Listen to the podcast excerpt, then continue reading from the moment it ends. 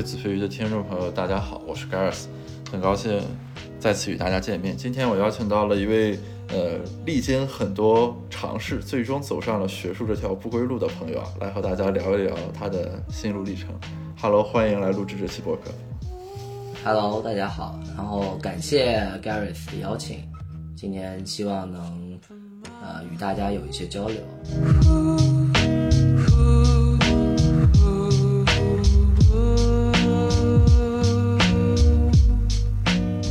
你你现在是在哪里读书啊呃，我现在我是今年暑假才入学，？OK OK，你你你是要去哪儿读？呃，人民大学，中国人民大学，人大什么读政治学对，政治学。？OK，这个缘起是怎么样的呢？说来话长，这个东西，嗯，因为张张对，就张琳跟我说，其实最一开始，就张琳跟我说，最一开始认识你的时候，其实你当时还是想做投资，比如说 VCPE 之类这个相关的啊。然后，所以我我是比较好奇，就是说这之间这个转变是怎么实现的？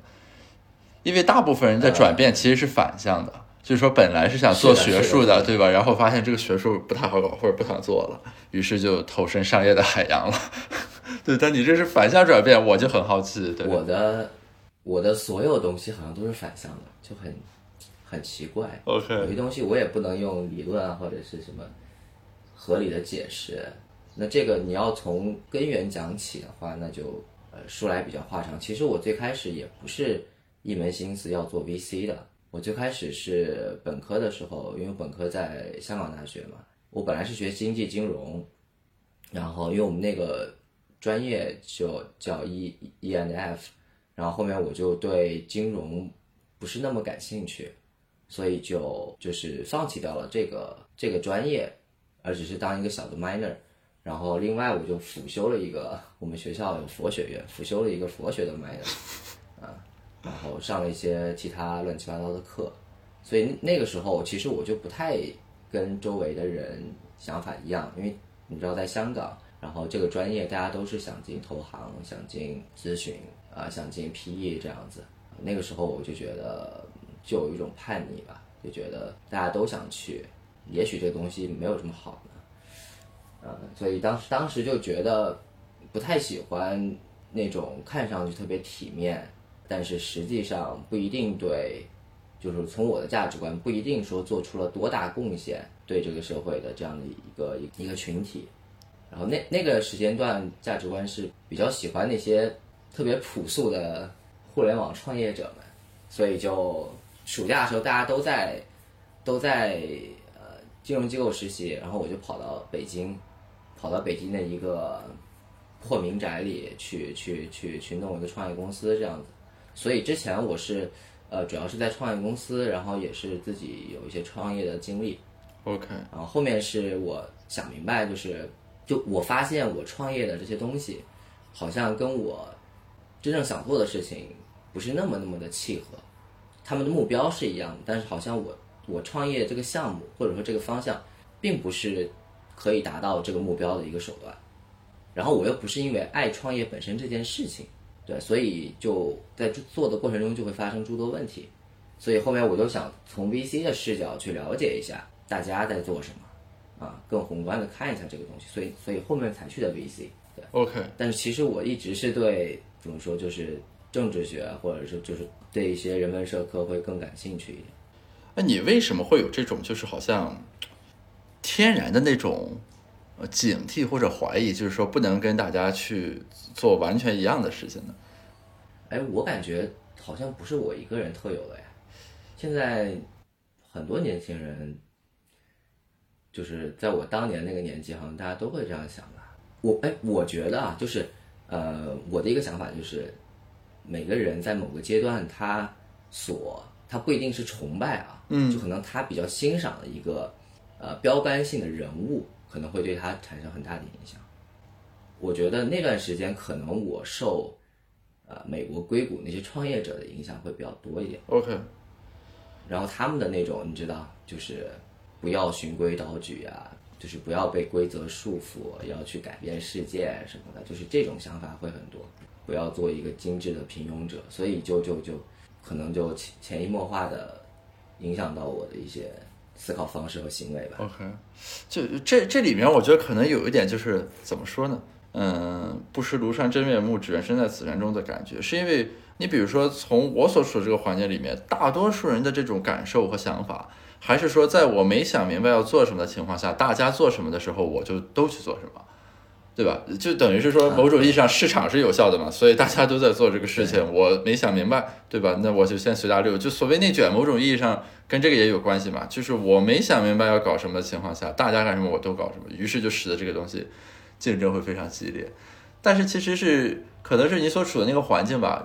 因为我刚才问你的时候，你说其实大家都和你有点类似，这个其实让我感觉比较诧异。我这两年捕捉到的普遍信号其实是。大部分人感觉说，哦，这个不知道想做什么，于是就都去卷实习、冲 GPA 去了。你说你身边的人，你感受到就是说大家都还比较有自己的想法，这个我还挺意外的，其实是。呃，呃，我就是解释一下，就可能刚刚没有说清楚，就是也不是我身边的人都是这样，可能是我跟我关系比较好的人很多是这样。OK，你可因为可能大家想法一样，就会对这这个比较 make sense 嘛，就是。然后，但是比如说我的同同学啊，或者我们，你如果看整个样本，那肯定还是更符合你你描述的那样的状况。嗯嗯嗯。然后，另外我还觉得很多人他其实也是在怀疑的，只是他没有找到更好的方向，然后他又在那个时候又比较抗拒风险，所以就没有做出行动。但怀怀疑没有找到方，呃，怀疑却没有找到方向的这种状态，其实是额外的痛苦，它比没有这种意识更加痛苦。对吧？有有的人是无意识的卷，就是大家弄我就弄，反正弄成什么样算什么样。但是你如果是脑子里有这个意识，但是你却没有找到答案，那就只能先卷着。其实这种情况下，这个痛苦是 double 的那种感觉。是，就是你内心在打架嘛。嗯嗯。不过其实后面回过头来，就是经过一段时间回过头来再看的话，就从一个时代意见的角度再再回来看我当时的那些选择的话，嗯，其实也是年轻气盛。其实有的时候，呃，因为我现在没有当年那么偏激啊，嗯，就其实有的时候卷一卷也没坏事儿，是，嗯，就它有一些平台嘛，或者它有一些怎么说，就是这个东西它有诸多不好，可能是你情绪上的，它也有挺多好的东西，只不过那个时候我一般只能看到问题的一面嘛，就比较偏激一点。现在我的心态会更更老干部一点，但是这里面的这个东西有点玄妙。就是说，嗯，我们站在现在这个角度，其实我完全理解你刚才说的那番话的意思。但是，嗯，当大家身在其中的时候，就好像是矫枉必须过正，不过正不足以矫枉那种感觉。就你必须得先怀着出来的这种认识了之后，适度的卷一卷里面的那个收益才能被体会得到啊，否则的话就纯粹就是被卷进去了的那种感觉。对，然后我觉得大部分人可能就是他只有一个。批判性或者否定性思维，他很难有一个建设性。就比如说，其实当时我也是有这样的问题啊。就比如说，当时我其实去交换嘛，我去交换，然后当时在哥大，呃，认识一个我觉得还挺牛逼的经济学教授。然后当时他在课上又讲了一句话，就导致我一直追他追到厕所。就是，就他说什么，呃，我们要做一件事情，就要真的爱一件事情啊什么的，不要一毕业大家全部去高省了。然后他觉得他是这个世界上可能我不知道他这个数据哪来的，什么百分之三幸运的人，说他能做自己喜欢做的事儿，诸如此类的。嗯，然后所以当时我也去找他，然后说，哎呀，我想跟他一起办一个杂志，有的没的。但是最后我我也没有什么行动力，就是很多时候，而且我也不知道自己到底想干啥。我我一方面觉得我要突破这个这个系统，这个在卷卷的东西，但另一方面，我好像也只知道突。就逃出来，嗯，我并不知道要要要去哪里啊。我觉得可能包括我，就可能当时大部分人也都是更多是这样一种状态吧。那这个其实就非常难受，嗯。但是后来其实你逐渐找到了，对吧？就比如说到现在来说的话，我目前状态，我个人认为我是找到了。嗯嗯，那怎么找到的呢？其实这个过程啊，我还是转了一圈儿。其实我从初中开始就对。呃，比较宏观的这些东西，嗯，国家社会啊，然后宏观经济啊，这些对这些东西会比较感兴趣。就是只有其实其实你看整个这这段人生，只有那一段时间我是偏离了这个方向的。嗯，而且哪怕偏离这个方向，你如果问我说我业余时候想干什么，我其实还是在关注这方面的东西，只不过我的职业不是这个，所以其实我觉得很多人内心都有一个答案，不过他们没有勇气面对那个答案，因为可能这个答案，比如说不能太挣钱，或者比如说会得到周围的人的反对，就可能会有一些这样的因素导致他会选择一个大家看上去都觉得特别好的选择，他心里是有答案的。你你这个经历其实很有意思啊，就是说，呃，我们有的时候心里的那个答案和自己所做的事情其实是两个东西。然后这个时候，有的人会感觉到一种挣扎和逃离，就是说我心里想那个答案，我不适合去做，比如说大家反对或者什么不方便挣钱。但是其实另一种角度来说，你即便走在另一条路上，也是可以去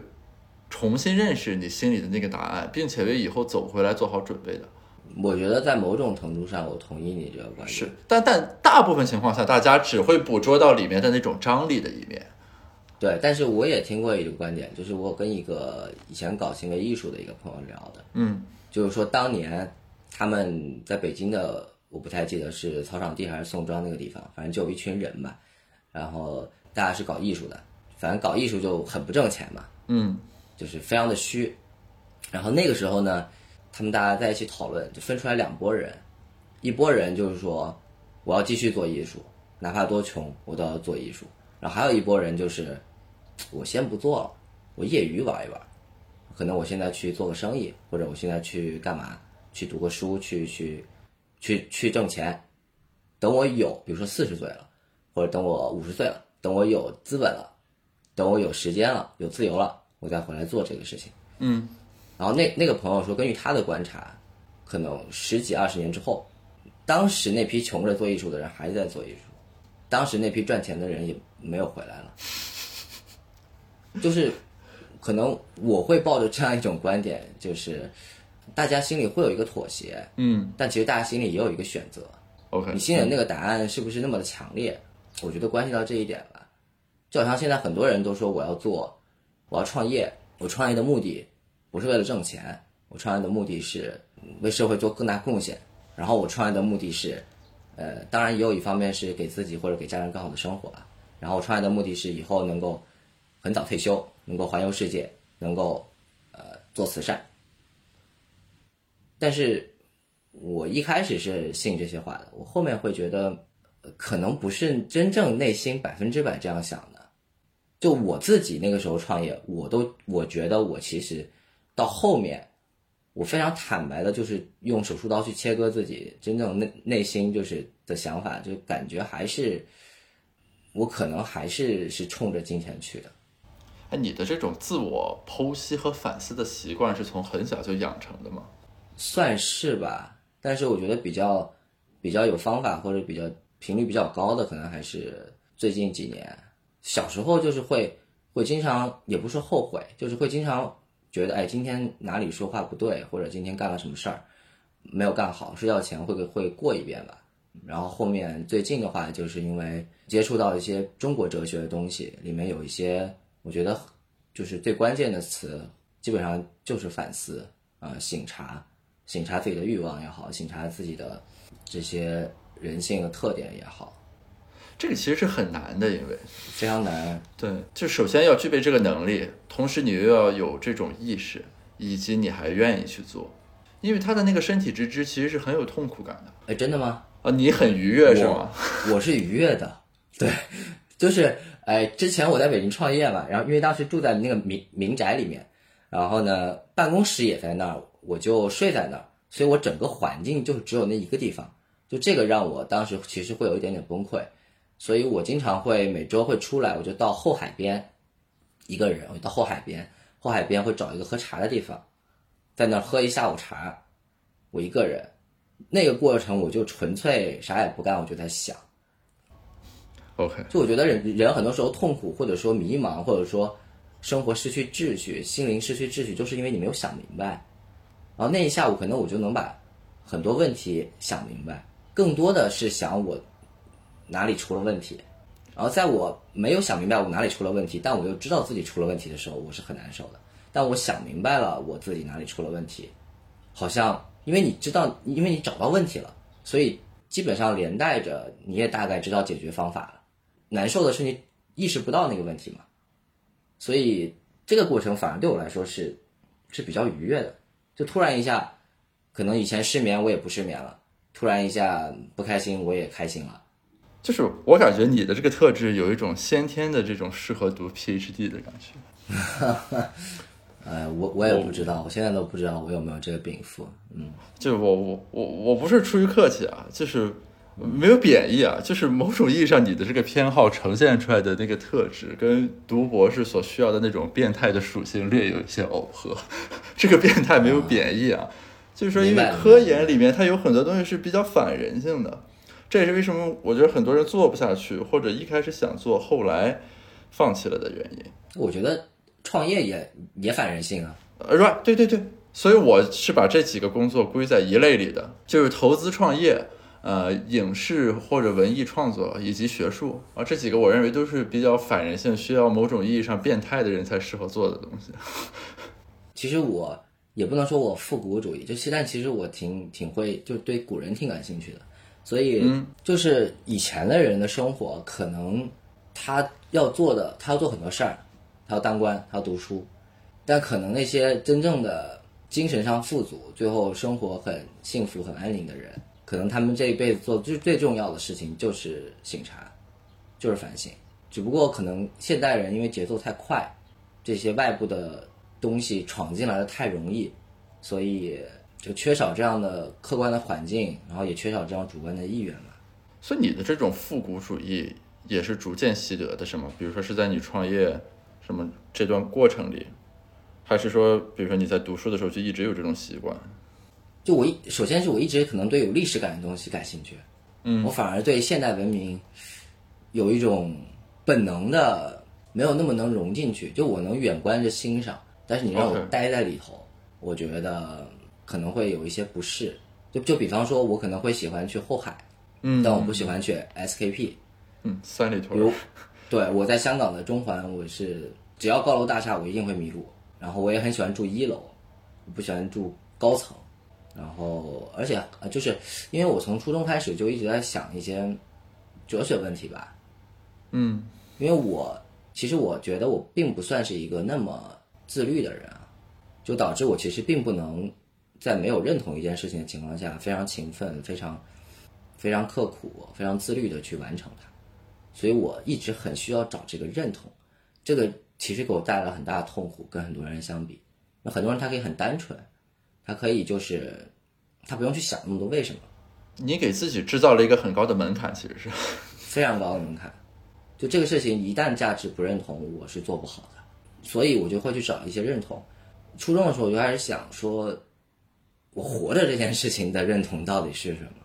就如果想不明白，我肯定活不好了。所以就会去想很多，然后想着想着，你就慢慢一开始可能会是一些哲学东西，然后后面你发现西方的哲学解决不了，就是它太理性了，它好像解决不了你情感上的需求，然后你就会往宗教去找，所以就是就是也会去找一些宗教宗教上的东西，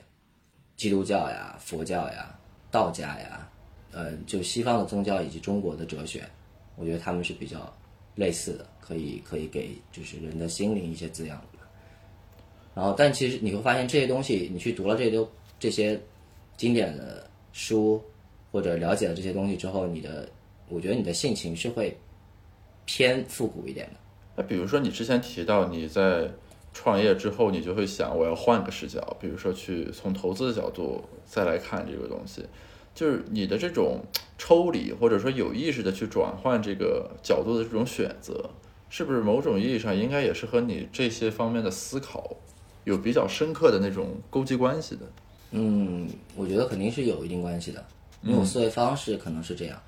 然后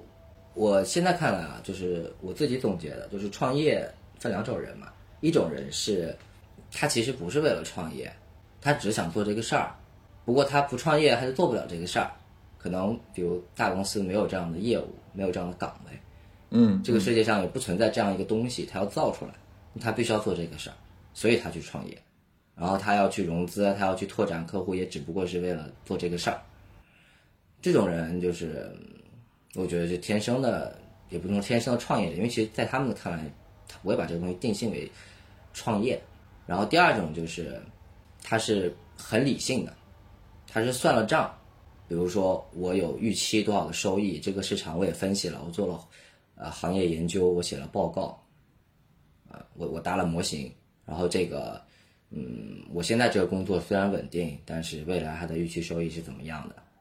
然后我希望以后我在多少岁能达到一个多少多少的标准，然后他会去，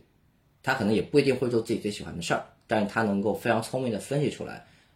现在哪个行业有机会，哪个行业增长的数据最快，然后他他就会他就能进去，然后他再进去之后，他再通过各种这种算，然后这种思考，非常理性的做到别人就是选到别人选不到的这些最优解。嗯，这这是第二种，我觉得是、嗯、偏偏理性主义，就是他们是，你也不能说他功利，对吧？但他就是他他更多的是一种，嗯，对现实世界的观察，然后找到机会，但也不能说他投机啊。那你当时创业的时候是哪一种呢？我当时明显就是第二种，对，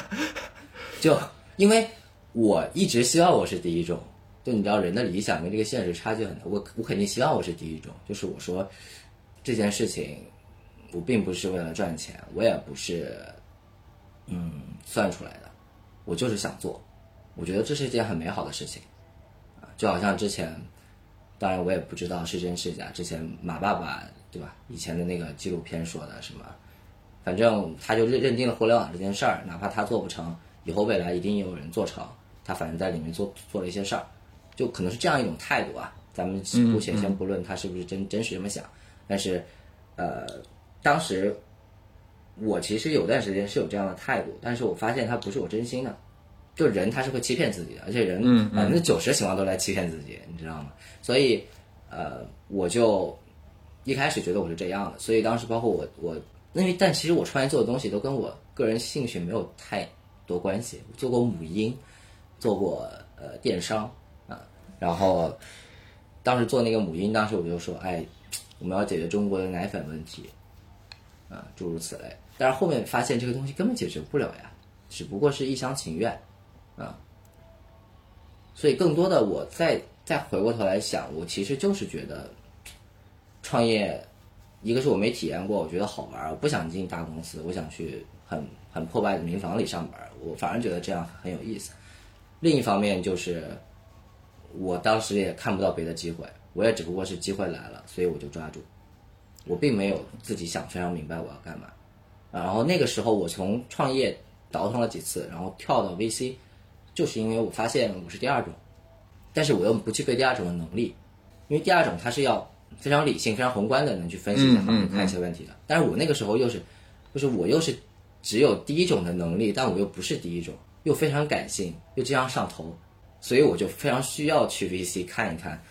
应该怎么理性客观的分析这个问题，怎么样更现实主义的看待创业这件事情。不是，那你在 VC 会找到吗？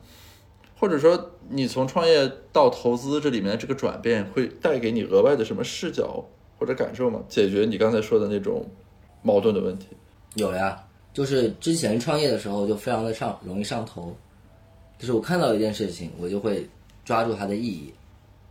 因为就像我之前的性格，我是要追问为什么要做嘛，嗯我就会抓住它的意义。但其实可能它的意义只有，可能只有两分啊，假设，但我会人为地把它夸大到二十分，这样的话呢，我就有动力。这样的话，我也给大家洗脑。这样的话，我就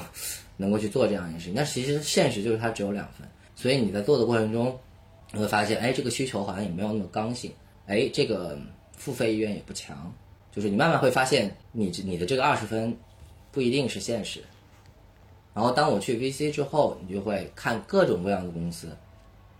一刚我刚一开始看项目，我就觉得，哎，这个项目也好，这个项目也好。到后面就发现，哎，我的标我我的这个标准是不是太低了？所以看久了就发现，其实可能这个世界上百分之九十九的创业的项目并没有那么大的意义。当然，并不能说它不能成啊，因为像很多公司它也是转型的嘛，它可能团队很好啊，它可能一开始确实方向选错了，但后面它能捕捉到市场机会，它能转型，它能成功，它能上市，也有这种可能性。但是，呃，当然也也可能是那个时候我因为也是比较 junior，接触的这些项目也不一定质量很高，所以我我能看到的大部分的项目，并不具备很大的意义。不是，那你在投资做完了之后，那你应该会找到一种思考的乐趣或者研究的乐趣。那又是什么促使你从投资 又离开了呢？你说的没错，我就更多的，因为你做投资嘛，你就能抽离开原来那些偏于执行的东西。创业你还是要执行非常非常多的东西，你不一定有那么多时间思考。然后我现在不用创业，我就每天就想问题呗。确实是找到了思考和研究的乐趣，不过可能又激发了我对更宏大事情的兴趣。就可能我那个时候就，当然也有兴趣啊，比如说对一种商业模式或者什么什么，嗯，但是但是就像我我之前说的，我的最根根基的一个一个这个特点或者说问题就是我又要追问呀，啊，那这个东西我研究出来了有什么用呢？这个东西它有多少价值？就我会定一个这样的东西，嗯，然后那个时候可能 VC 因为你有些行业也不一定是你。感兴趣的，你可能被迫看的，或者可能是来了什么机会，你就要研究什么公司，所以很多东西不一定能让有我足够的自主权去选择这些领域，并不那么认同这一块儿的价值，而且我觉得其实那个时候的研究也是比较浅的，从现在看，而且也也有一些执行的东西，因为要开会。当时我们是比较量化的一些要求，呃，一一周要看二十个项目，要见要要见十个创业者，然后要写十份 memo 报告，所以你其实你虽然在思考，但是你也有大部分的时间是要做一些，就要冲这个量嘛。但你从这个角度出发，可能没有什么工作能满足你这个偏好。比如说，在科研里面，其实也有同样的问题，啊，可能你为了毕业要发 C 刊，那就不得不写两篇很差的文章。举个例子。呃，C 刊是一个很大的期刊清单啊，它是这样的，就是不同学科不一样啊，但反正国内的博士一般是说它有一个叫做核心期刊目录，然后你要对你要在这上面对你要在上面发两篇嘛，但这个核心期刊目录其实是个很大的列表，然后里面这个期刊杂志的质量是参差不齐的，但基本规则就是越好的越难发，审稿周期越长，但是博士有的时候为了赶这个毕业的期限，你就没办法嘛，很多人就不得不比如说找。比较低 level，但是在这个单子上的杂志，然后去糊两篇这个文章，对吧？也包括比如说你的导师 assign 给你的东西，并不一定完全与你的研究兴趣或者想关注的东西是相吻合的。就是说我因为你刚才描述的过程里边，我就用自己的科研经历其实去往里面代入，我就发现其实也会有时候出来这种都有这种对这个我我觉得我也没有那么理想主义，说哎呀我就是要按照我自己的方式，我就是不要。妥协，我已经怎么说？从我的角度，我已经一一把年纪了，就是能够认识到一些问题，不能这个世界不会围着你转。嗯，这个这个这个，我是肯定是会这样想的。然后你刚刚说的就是学术的领域不感兴趣，其实这块应该还好。对，我觉得只要是嗯，只要是这个只要是这个主题啊，比如是有关于。政治、经济、社会、历史、哲学的这块，我范围我的兴趣范围会很广，啊，只是说在某一些商业上，可能我的兴趣会有局限。那给定你的这个兴趣，其实之前你在商业上的那些尝试，或者说那段时间，对你而言，其实怎么说呢？就是你的兴趣并没有得到很好的照顾。或者说那段时间里，你想兼顾自己的兴趣，还是一个比较消耗自己能量的事情。嗯，非常消耗。我要兼顾，就意味着我的工作可能不能做到一百分。嗯，所以就又有一个撕扯，以及其实我觉得我在其中也做了一些违心的事儿，说了一些违心的话，这个也让我觉得不舒服。啊，当然我知道人生 人生在路上肯定是要说很多这样的话的，但是我觉得还是要有自己的一些底线。就是这怎么叫违心呢？你是觉得比如说这个项目你不是很看好，你被迫要去说这个项目好，是是这个意义上的违心吗？有这种，然后也有一些是，比如说老板会找你聊你你的职业规划，嗯，你的人生理想，那个时候我会说我想要投多少家独角兽，嗯，那这个是你可能是你做 VC 大家的目标嘛，我也会有这样的想，就我肯定也有这样的欲望，但是它不足以构成我人生的理想，就我人生的理想还还是在另外一边儿，所以这种话其实说出来我自己是不信的。嗯嗯嗯，对，所以然后后面包括跟就是张琳的给我介绍的朋友聊嘛，然后他他当时跟我说，就是他发现我的人生经历有一个问题是很喜欢高开低走，就是嗯一开始觉得这个东西好啊或者什么的，然后一下子后面又退的比较早，可能没有坚持，不知道是遇到困难就放弃还是什么，然后我回来就针对这个问题想了很久。也找朋友聊了，我觉得根源可能还是在之前我说的那个，我不一定那么认同这些事情上，所以后面也是我怎么就下定决心一定要找一件我觉得我很认同的事情，然后放弃一些所谓的东西去，去去去去做这些事情。所以你是认为学术上能承载这种认同是吗？或者你找到这种认同？对，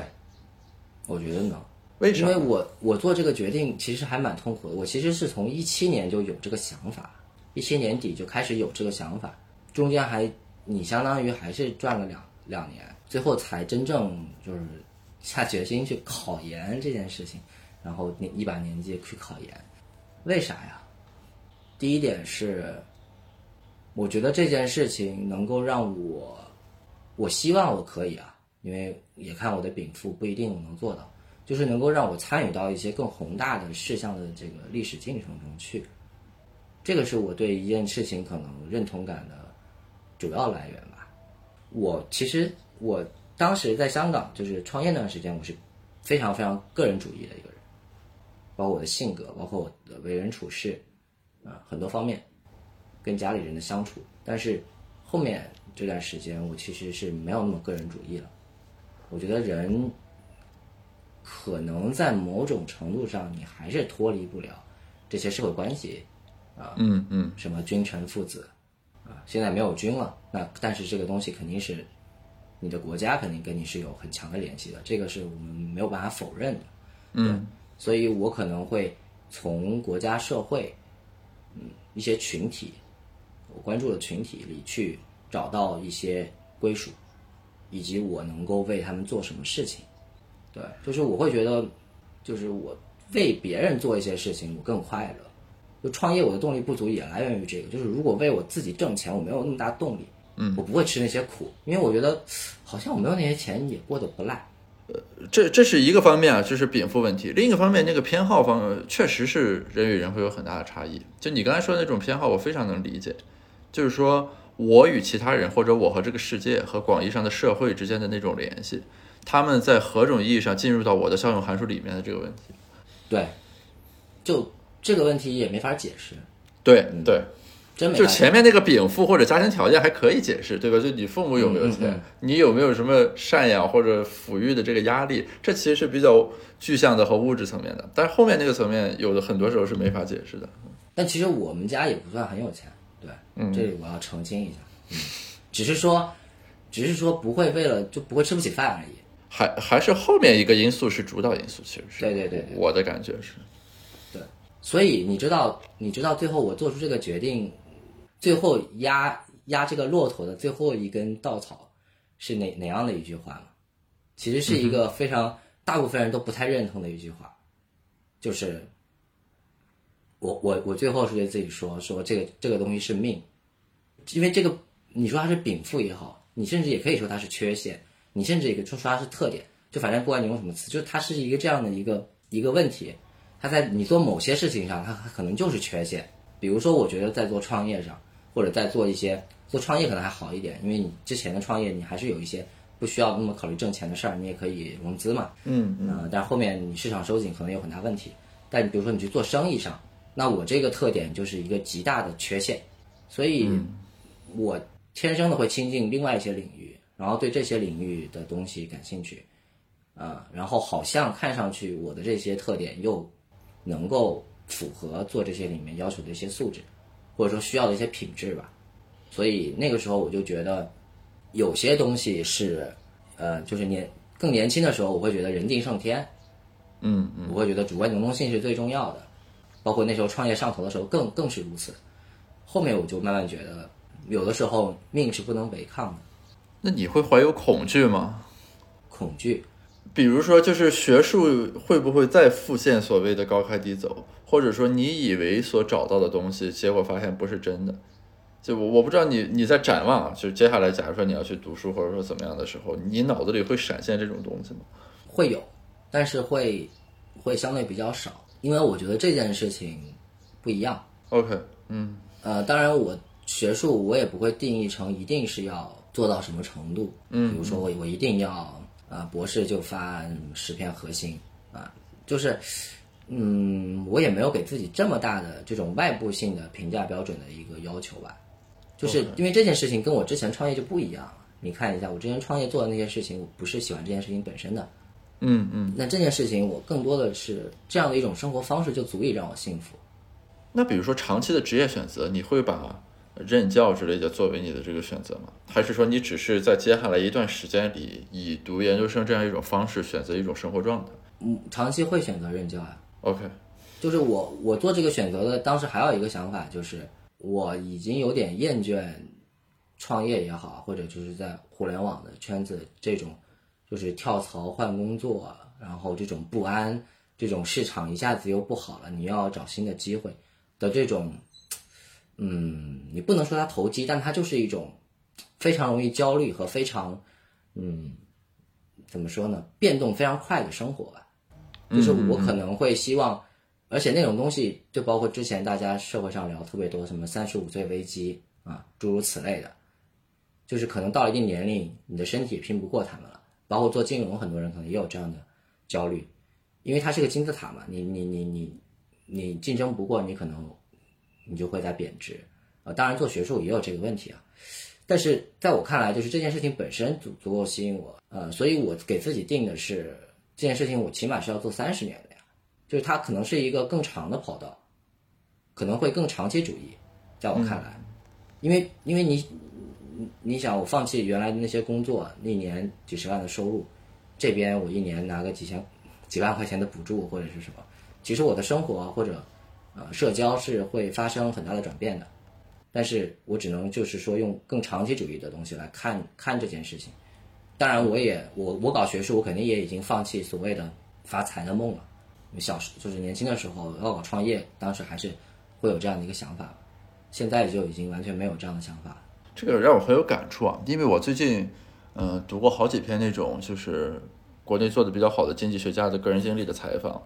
然后比较巧啊，就是那几篇采访的对象，他们有共同特点，就是说他们不是严格按照一个学术培养的轨道，什么本科完了硕士，硕士完了博士，博士完了找教职，然后就当老师了，而是说他们大部分都是在硕士毕业或者本科毕业的时候，比如说去，呃，要么是咨询机构，要么是银行，就是有过一段完全离开校园的工作经历。然后在这个过程里面，他们重新去认识说自己想要什么样的生活，对什么感兴趣。当然又需要一定的机缘，对吧？又回到这个学术轨道里来。比如说谁给他们写了推荐信，然后出国去读书，然后我就能感受到的就是说这样一种经历啊，当然了，就是他们在水平比较的意义上，可能比他们很多那个同事要呃大几岁，对吧？就是你可能去工作了三年吧，其他人是那种连着读的，但是就这种经历使得他们对学术的认识，以及就学术里有一个比较玄幻的东西，就所谓的那个 taste，就是研究的品味，它有一种这个很无形的这种这个影响。因为我我之前没有和他们有那么深的交流，我只是看文字去怎么介绍他们。但是刚才和你聊的时候，就这种感受就让我感觉到非常的明确，就是说经历了这样一些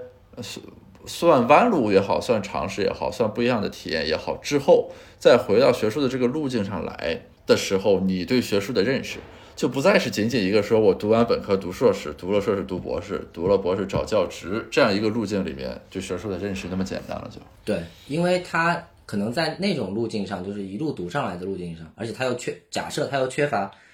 对跟跟跟外部世界的交流，比如说他他没有就是，比如像你应该是还在 VC 做一些工作嘛，或者有一些朋友，如果他们又没有这样的机会，一直待在呃学学校里面的话，其实他们很多的选择是并他们是没有看到别的选择。对，所以他们可能在读博士的时候会对外面的世界也有一些畅想啊，或者说也更容易放弃吧。嗯，但是我看过了一些东西，然后再做出的选择，那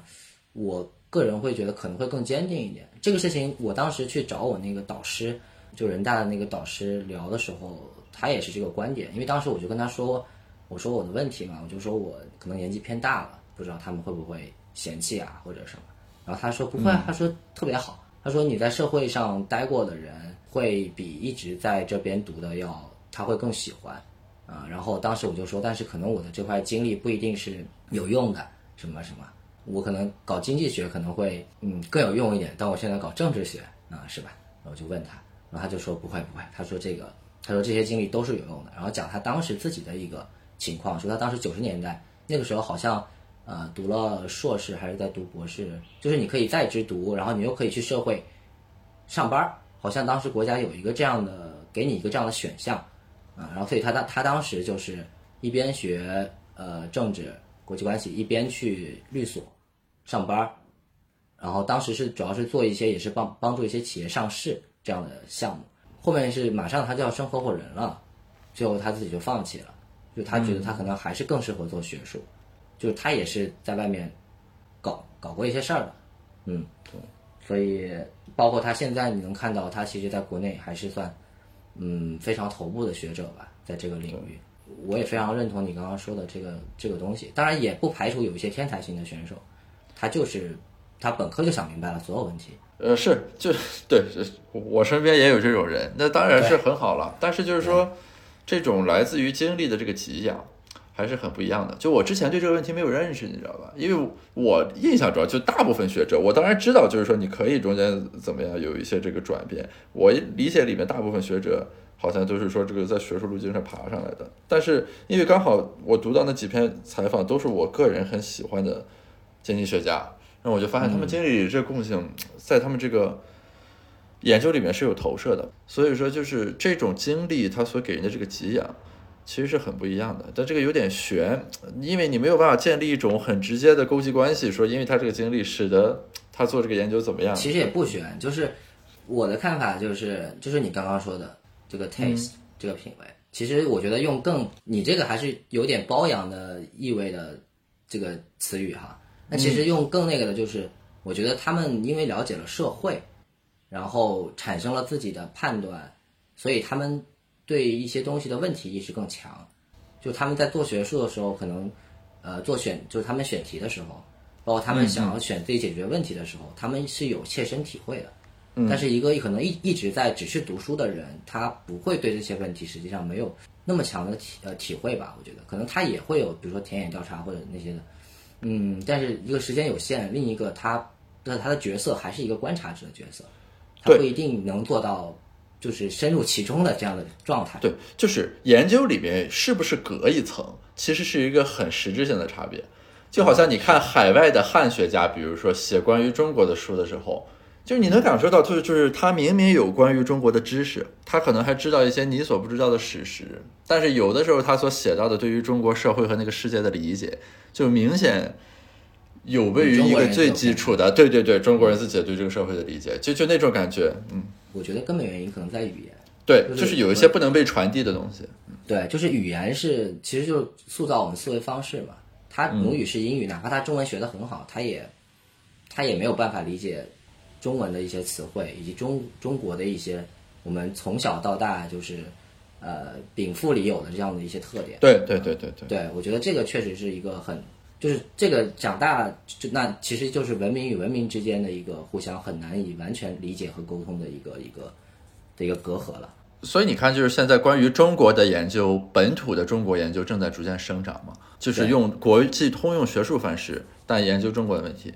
因为之前是说就类似于两套话语体系，就是我们自己研究自己的，他们研究我们用他们的话术来研究。但是现在因为本土学者的成长，所以你看基于本土的这种中国研究。是有很明显的这个上扬的这种趋势。对啊，我觉得这也是中国社会科学的希望吧。嗯嗯，因为我觉得之前发展的还是比较差的，就是呃，经济可能经济学可能还挺好啊，毕竟市场体制改革这个。对，而且这个非常需要数理化的一些东西击穿的比较彻底。就这，这就是我认为的其中的一个历史进程吧。嗯，就是我觉得中国社会科学一定会，呃，在未来一定会，不管在国际上还是我们自己对自己的看法上，就是会有一个大的提升，嗯，因为中国的国际地位在提升，中国的影响力在提升，这一块儿你必须要有一套话语体系，你必须要有一套能够给精英，所谓的社会精英，能够让他们去接受的东西，对，否则的话，你这个体制吸纳力会非常差，对啊，中国的这个很厉害的精英全部都呃出国了，那那就是对整个国家来说并不是很好的事情嘛。嗯。哎，我我插一句啊，你你是做量化的吗？还是做定性的？嗯，我其实我没有定，但是我可能还是会偏，主要应该还是做定性，对。但是我我也不并不那么排斥，就是用量化的一些工具吧。嗯，其实你很好理解，因为你想我的我的问题意识，我的刚刚说的就是要找找为什么要做嘛，找意义嘛。那这个东西它一定是有关价值判断的，对。哎，我所以换一换宝。呃，我可能最后还是要，就是我我可能不会，因为政治学也有那个行为主义嘛，就可能我可能不会就是完全只做行为主义这些东西，而且行为主义它也是偏中观和微观的，就可能我会更，就是在分析某些议题的时候，我肯定要用到这个东西，但是呃，你说问我真正的学学术旨趣在哪儿，那肯定还是呃更更更更呃，就是好像会更宏观的东西吧。OK，当然也不好做，反正对。其实就是定量，因为有统计什么那个看起来是门槛的东西，但其实那个东西只要你过了这个阶段，对吧？大家都是可以做一点东西的。但是定性的那个那种分析，就是非常难，太太对理论了，对。对，然后高下之别就是这差别非常大啊。嗯，是的，那个就是感觉就是需要很大的，你要读很多的东西，你要读很多的书，很多的理论，然后甚至你要懂很多的历史啊，就是做社会科学。但是定量可能就是对于青年学者更容易一些吧，对，就是更容易找到突破口，而而且也能够研究一些更新的议题啊，这块就有一些比较优势嘛，与那些老的学者，因为你跟他们更有经验的学者相比，嗯，他们读的书可能确实是你的几百倍。